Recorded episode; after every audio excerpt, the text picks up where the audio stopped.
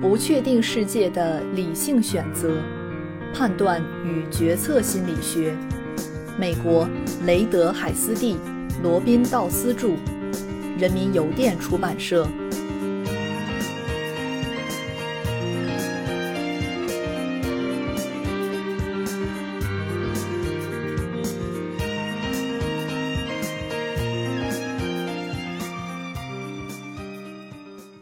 第五章第五节，记忆抽样偏差。显然，如果存储在记忆中的信息样本有偏差，那么随后以此为基础的判断也将出现偏差。不过，记忆过程的其他方面也能引起同样的系统偏差。有多少个六个字母的英文单词以如下形式构成？第五位是 n，不多吧？有多少六个字母的单词以如下形式构成？最后三个字母是 i n g，更多吗 d o n t r i s k y 和 Kahneman 要求人们做上述预测时，人们认为以 i n g 结尾的六个字母的单词比第五个位置上是 n 的六个字母的单词更多。这里的逻辑在于。第五个位置上是 n 的六个字母单词，当然比以 i n g 结尾的六个字母的单词多。逻辑上也是如此，因为所有以 i n g 结尾的六个字母的单词的第五个位置上必然是 n，而除了以 i n g 结尾的六个字母的单词之外，还有其他形式的单词第五个位置上是字母 n，比如 absent。当然。想起以 i n g 结尾的六个字母的单词要容易得多，比如 ending。查阅字母表时也更容易找到它们，aiming、boring、caring 等等。但是想起第五个位置上是 n 的六个字母的单词就要难得多。我们甚至可以从直觉上评估出生成这两种不同形式的六个字母单词的困难程度。人们相信。自己在超市结账时特别容易排到行进缓慢的结账队伍中，自己没有带雨伞时更有可能下雨。运动员在被体育解说员赞赏之后就犯错误，是因为解说员的乌鸦嘴。为什么呢？鉴于这些事件之间并没有逻辑联系，如此这般的迷信信念只能建立在对经验的总结之上。但是那些总结只是被记住的经验。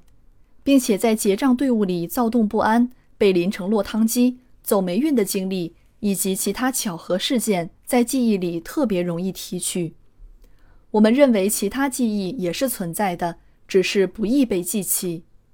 事实上，人们普遍信仰包括透视力在内的灵力，这也是由可提取性不同以及各种巧合记忆的偏差造成的。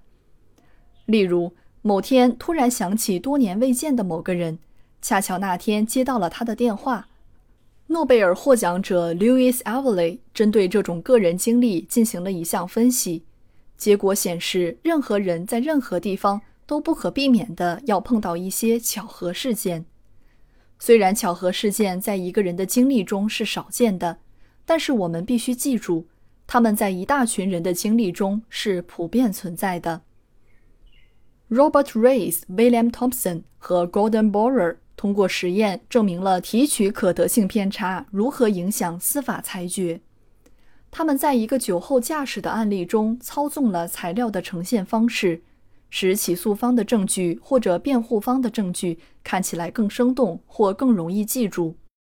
该案例的裁决取决于被告撞向垃圾车时是否喝醉酒。辩护方的免罪证据。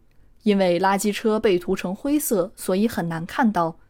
用两种版本呈现，一种是描述贫乏、容易遗忘的版本，比如垃圾车司机在盘问中供认他的车由于涂成灰色，所以在晚上很难看到；另一种是描述生动、容易记忆的版本。垃圾车司机供认他的车由于涂成灰色，所以在晚上很难看到。他说：“车之所以涂成灰色，是因为它是一辆装垃圾的车，灰色能藏住污垢。你想怎么样？难道我应该涂成粉红色？”起诉方的定罪证据也进行了同样的操纵。描述贫乏的版本，被告离开聚会往门口走时，步履蹒跚地撞向一张桌子，把一个碗撞到了地上；或者描述生动、容易记忆的版本。被告离开聚会，再往门口走时，步履蹒跚地撞向一张餐桌，把一个盛有绿色鳄梨酱汁的碗撞到了地上，四散的鳄梨酱溅泼在昂贵的白色粗毛地毯上。案件中使用生动证据来进行描述的一方，可以靠愚弄陪审员而在裁决中占尽优势。当在听取证词四十八小时后才进行裁决时，产生了更加显著的生动性效应。因为此时记忆的优势会更重要。律师们使用示意证据给陪审员留下深刻印象，正是利用了可得性偏差。律师马尔文·贝利曾受理一起个人伤害案件，审判过程中，他始终将一个用包肉纸裹着的、形状极似当事人截肢的包裹放在身前的桌子上，并使它处于陪审团的视野范围内。他能想出这种办法。也难怪会赢得创纪录的奖项了。事件激发的情绪对记忆有长远的影响，进而也会影响到根据记忆所做出的判断。当我们处于一种特定的情绪状态时，会倾向于记住与情绪状态主题一致的事件。Eric Johnson 和 Amos Tversky 的一项实验室实验证明了情绪对风险决策能够产生的影响。他们要求实验参与者评价风险和事故的等级。一些实验参与者在休息室等候的时候，会听到背景广播里的新闻报道，以引发他们的焦虑或者忧虑情绪。结果发现，与那些听到高兴或中性新闻的参与者相比，引发负性情绪的参与者给出更高等级的风险评估。William Wright 和 Gordon Borer。使用更加强烈的情绪操纵手法，重复并拓展了上述实验。他们使用催眠手段，将实验参与者置于一种高兴、中性或悲伤的情绪中，由此表现出来的情绪一致性效应更加明显。